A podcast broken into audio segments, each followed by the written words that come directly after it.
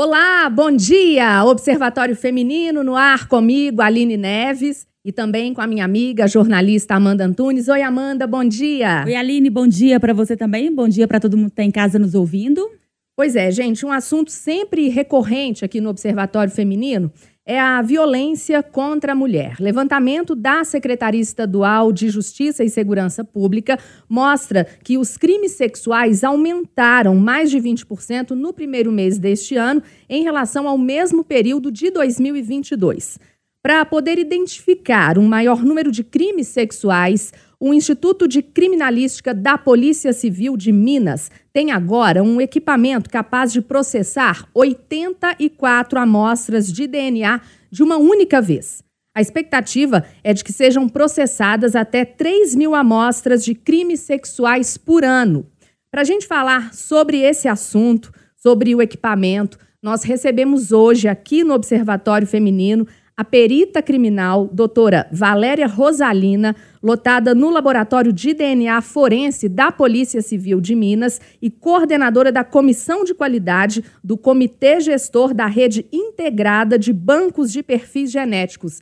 Doutora Valéria, bom dia, muito obrigada pela presença. Bom dia, meninas, obrigada. Agradeço muito pelo convite, né? E vamos falar hoje de um assunto que é tão importante. Né? Isso mesmo. Para a gente começar, doutora Valéria, eu queria que a senhora explicasse como é que funciona esse equipamento. Bom, esse equipamento é um robô, né? Ele é um pipetador automático e a gente consegue processar simultaneamente, como vocês falaram, 84 amostras de uma única vez. A diferença é, da nossa produtividade usando esse equipamento, ela vem principalmente do fato de que a gente vai conseguir resolver 80 vestígios ao mesmo tempo. Ao passo que antes desse equipamento, a gente, há, há alguns anos atrás, a gente conseguia resolver um caso por vez. Hoje a gente consegue, com esse equipamento, resolver 80 casos simultaneamente. Vocês sabem que no caso de crime sexual, principalmente, a maioria dos casos, o suspeito não é conhecido.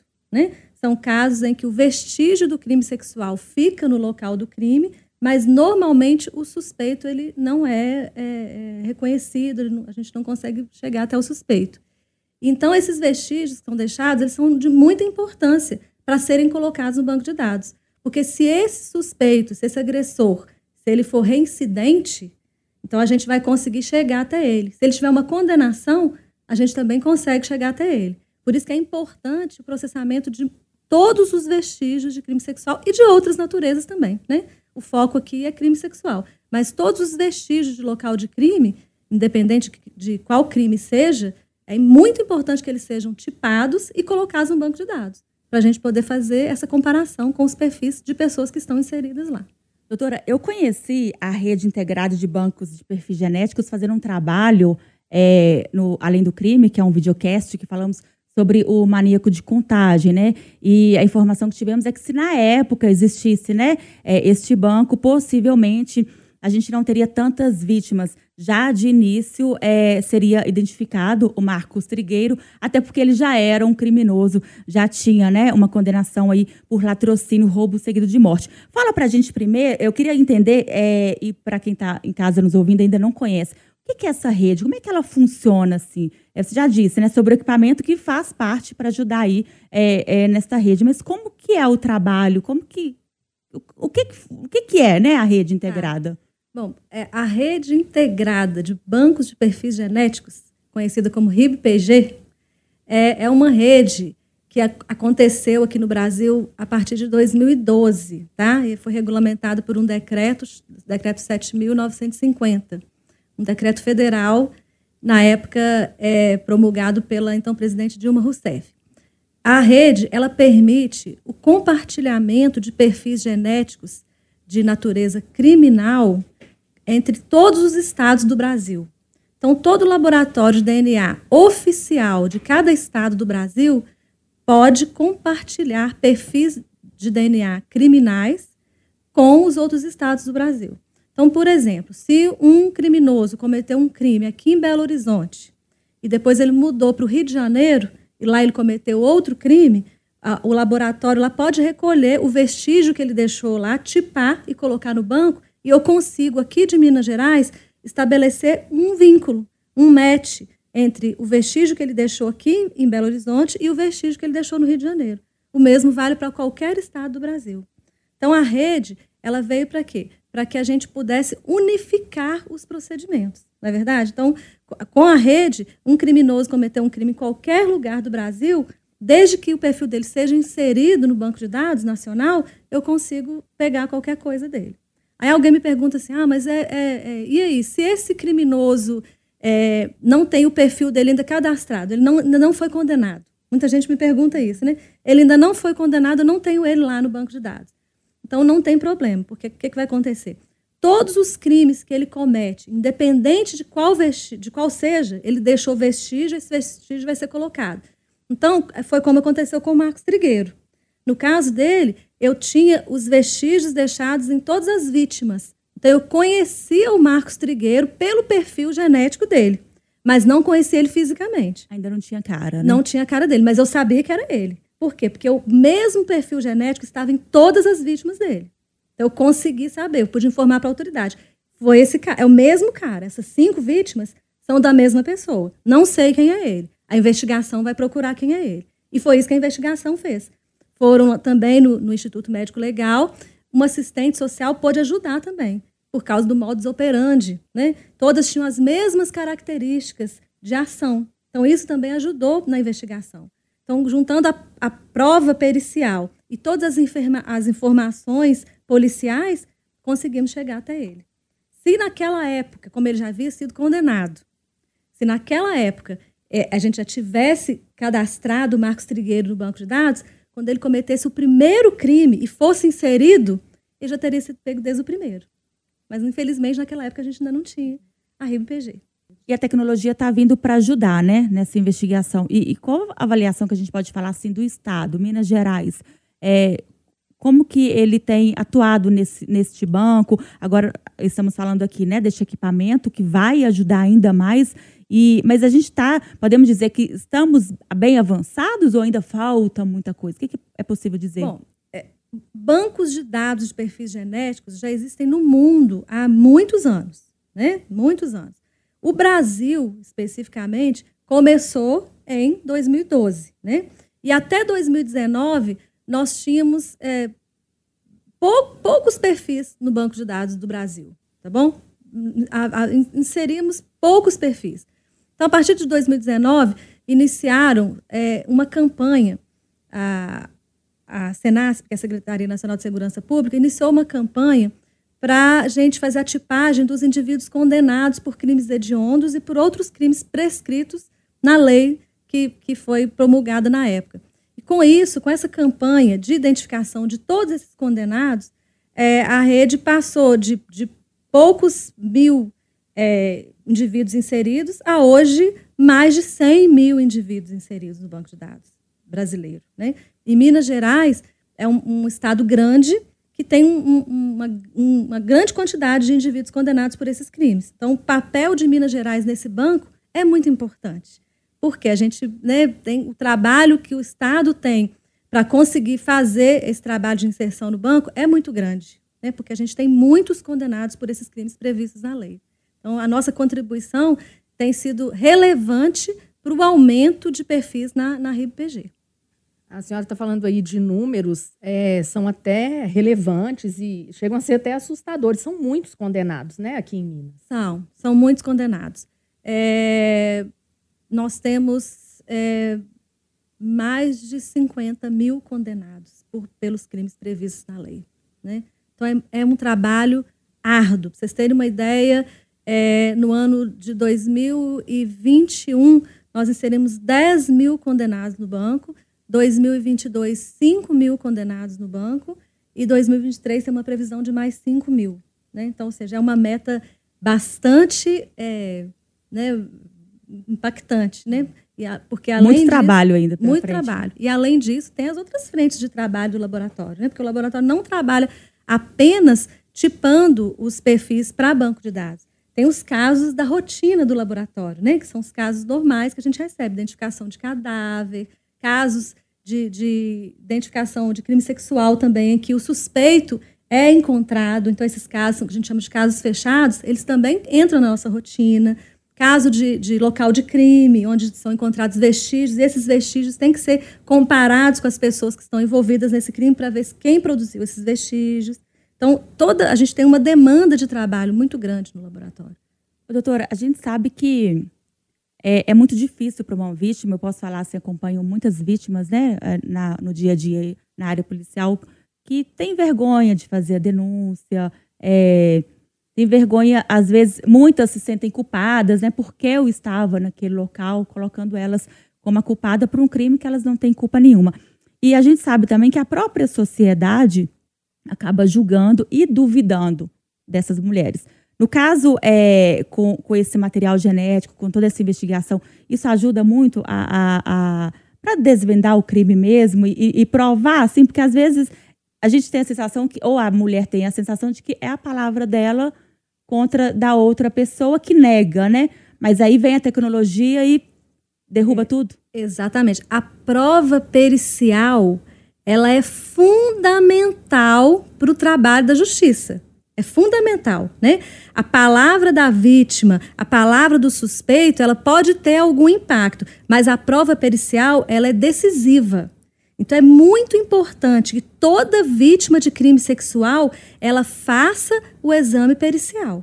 Ela vá ao IML ou, ou a um hospital conveniado, faça a coleta do material biológico para que a gente possa, no laboratório, fazer a tipagem do DNA e a inserção desse perfil no banco de dados. Porque ela vai conseguir resolver o problema com certeza absoluta. Com certeza absoluta. Palavras, né, informações são importantes, mas a prova pericial ela é irrefutável. Né? E esse é o grande problema, que muitas vítimas acabam não indo naquele período, demoram um pouco para Sim, se demora. Essa, essa é uma das questões, né, gente? Porque a gente sabe, como você falou, e que a pessoa às vezes fica intimidada, fica, fica sem querer ir ao hospital, fica envergonhada. Mas é, eu falo assim que é muito importante que ela vá imediatamente. Quanto antes ela for, maior a chance que a gente tem de conseguir um perfil genético de qualidade. Porque se ela demorar muito, o que vai acontecer? Esse material biológico ele vai se degradando. E aí a chance que eu tenho de conseguir um perfil genético de qualidade para inserir no banco vai diminuindo à medida que o tempo vai passando. Então é muito importante que assim que acontecer o fato, que ela procure imediatamente um hospital conveniado ou instituto médico legal para fazer esse exame, tá? Fazer essa análise, fazer essa coleta de material biológico e esse material vai ser encaminhado o mais rápido possível para o laboratório. Esse novo equipamento, né? Ele é capaz de processar 84 amostras de DNA. Como é que era esse, o trabalho antes do equipamento? Nossa, ah, olha, antes era assim. É, as amostras chegavam no laboratório e a gente tinha uma planilha de Excel, pra vocês terem uma ideia. Né? Então a gente fazia a análise de, dos casos um a um, tá bom? Quando encontrava suspeito, era ótimo, né? Porque eu fazia um a um, encontrava um suspeito, dava link com os dois, resolvia o caso. Mas e quando não encontrava suspeito? Aí eu ia acumulando uma série de vestígios de um lado e acumulando uma série de suspeitos do outro lado. Estão vendo aí? Então eu tinha que fazer essa comparação toda no olho. Eu procurava no olho né, quem, quem bate com quem e ia tentando resolver o problema. Tá? E, além de tudo, eu não tinha como resolver toda a demanda. Ia chegando caso todo dia e isso ia ficando uma lista de espera. Porque Às eu tinha caso lá, então, que batia, mas não conseguia nem ver, né? Isso. Podia ter caso que, que ia bater com algum suspeito, mas eu também não, não podia fazer tudo ao mesmo tempo, porque eu fazia um a um, porque eu não tinha gente para, né, no laboratório tem uma quantidade de, né, determinada de perito e a gente não conseguia fazer a tipagem de tudo ao mesmo tempo. Então ia fazendo aos poucos, então demorava muito mais, era muito mais difícil, né, para poder conseguir o match também. E aí depois nós recebemos é, em 2019 um robô que ajudou bastante, um, um Biomec, tá? Então esse Biomec ele é, a gente conseguia processar, não me lembro quantas amostras, mas bem mais, né? Bem mais que três ou cinco, tá? Algumas a mais. E o Biomec já começou a nos ajudar, né? E aí agora a gente recebeu esse novo equipamento, né? Esse sim, ele faz 84 e ele está mais voltado para vestígios de crime sexual. A gente consegue fazer um tipo de extração diferenciada, que é o que a gente precisa no caso do crime sexual. Que é uma extração que a gente consegue diferenciar o perfil feminino do perfil masculino. Então, a gente consegue separar os perfis genéticos de um vestígio de crime sexual. Tá? Agora a gente tem, vai trabalhar com muito mais agilidade. Nós vamos conseguir processar muito mais amostras e, consequentemente, esse match, essa comparação de vestígios com condenados ou com suspeitos, vai ser, ser muito mais ágil. A gente vai ter muito mais agilidade. E isso do estado todo? Aí vem para Belo Horizonte esse material? Sim, do estado todo. todo o, é, Minas Gerais tem um único laboratório de DNA forense que fica em Belo Horizonte. Então, todas as amostras que dependem de identificação por DNA, elas vêm para o nosso laboratório, que fica aqui em Belo Horizonte. É, doutora, e aí eu queria. Então já já está funcionando, né? Esse equipamento está aqui. É, e como que ele chegou? É, foi, foi uma luta para conseguir esse equipamento? Fala para gente. É, veio de onde? É um equipamento. Sim, é, olha só. É, a Secretaria Nacional de Segurança Pública, a SENASP, um, um, um, um dos objetivos da SENASP é garantir é, que os laboratórios da rede, todos eles tenham todos os equipamentos, pelo menos os equipamentos básicos, para que a rede possa funcionar de maneira uniforme. Ou seja, que todos os laboratórios tenham os equipamentos necessários para fazer as análises e as tipagens. Então, esse equipamento ele veio de uma iniciativa da Secretaria Nacional de Segurança Pública. Então, a gente faz um compromisso com eles de tipar X amostras por ano e com isso, eles nos oferecem esse equipamento, tá bom? A gente já recebeu muitas outras coisas deles, muitos outros equipamentos, muitos insumos. Então, mediante é, é uma contraproposta, né? A gente oferece o trabalho de tipagem e eles oferecem para a gente os insumos necessários, incluindo esse equipamento. Quando a gente fala de suspeitos, é, geralmente é em série mesmo? É, acaba que o mesmo né, homem ali que abusou de, né, de uma mulher, sei lá, de uma criança, é, é o que também vai praticar outros crimes? Sim, normalmente o que a gente tem notado é que os indivíduos que cometem crimes sexuais, eles são reincidentes.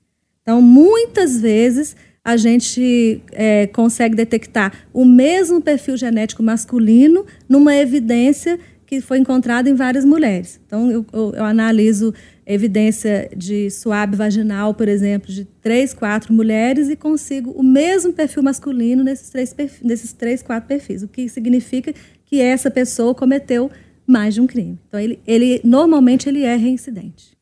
Tá? Então, que bom, né, que Minas Gerais tem agora esse equipamento, né, doutora? Muito, muito bom mesmo. É um equipamento que veio para somar, né? Somar, né? A gente precisa de profissionais é, que são especialistas e precisamos de equipamentos com tecnologia para a gente trabalhar. Antes de acabar, eu queria fazer mais uma pergunta. É, então, é, a, a, a pessoa é obrigada a disponibilizar o, o, este DNA dela ou, ou é por via judicial? Ou ela pode recusar? A gente tem hoje, é, de acordo com a lei, a gente tem dois casos distintos. O primeiro caso é o caso dos condenados. Então, os indivíduos condenados pelos crimes previstos na lei, eles são obrigados a doar material. Eles são obrigados, independente de, se quiserem ou não. A lei prevê a obrigação. Agora, um segundo grupo é o grupo dos suspeitos. Então, se uma pessoa, a, autoridade policial recebeu uma denúncia de uma vítima que foi lá e falou que ela foi é, vítima de um crime sexual. Então o suspeito chega lá e fala assim: não, não, não, não fui eu, tá? Eu, eu, eu me nego, não fui eu. E aí, se a autoridade, se o delegado entender que esse suspeito é relevante que se colete material dele, porque essa vítima realmente ela está falando a verdade, né, dependendo da investigação, ele pode solicitar ao juiz para que o juiz autorize a coleta desse material de, dessa pessoa suspeita. E essa coleta ela está inserida numa mudança que houve na lei de identificação criminal. Então, a partir de 2012, quando, quando a lei foi, foi mudada, quando aconteceu a lei 12654, que instituiu né, o, o Banco Nacional de Perfis Genéticos também, então, a partir dessa época, a lei de identificação criminal ela mudou e a coleta de amostra biológica para exame de DNA passou a fazer parte da lei de identificação criminal. Então, por causa disso, esses suspeitos que antes podiam se negar a coletar material, antes eles usavam essa prerrogativa de não, né, da, da, da, da não autoincriminação. Que é o quê? Eu não sou obrigado a produzir prova contra mim mesmo. Então, a partir da mudança nessa lei, ele não tem mais essa prerrogativa. Se a autoridade entender que, que é ele, que é necessária a coleta do material, ele é obrigado a coletar o material e esse material vai para o laboratório para fazer a análise de DNA.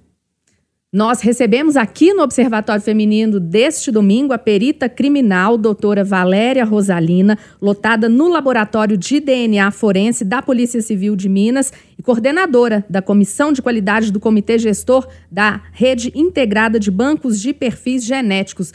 Doutora Valéria, eu queria te agradecer muito pela presença e pelos esclarecimentos, viu? Bom dia, bom domingo. Obrigada, muito obrigada. obrigada. Bom dia. A gente agradece e parabéns pelo trabalho, né? Obrigada, gente. Bom Vamos embora, Amanda. Domingo Vamos. que vem a gente volta, gente. Tchau. Tchau, até domingo que vem.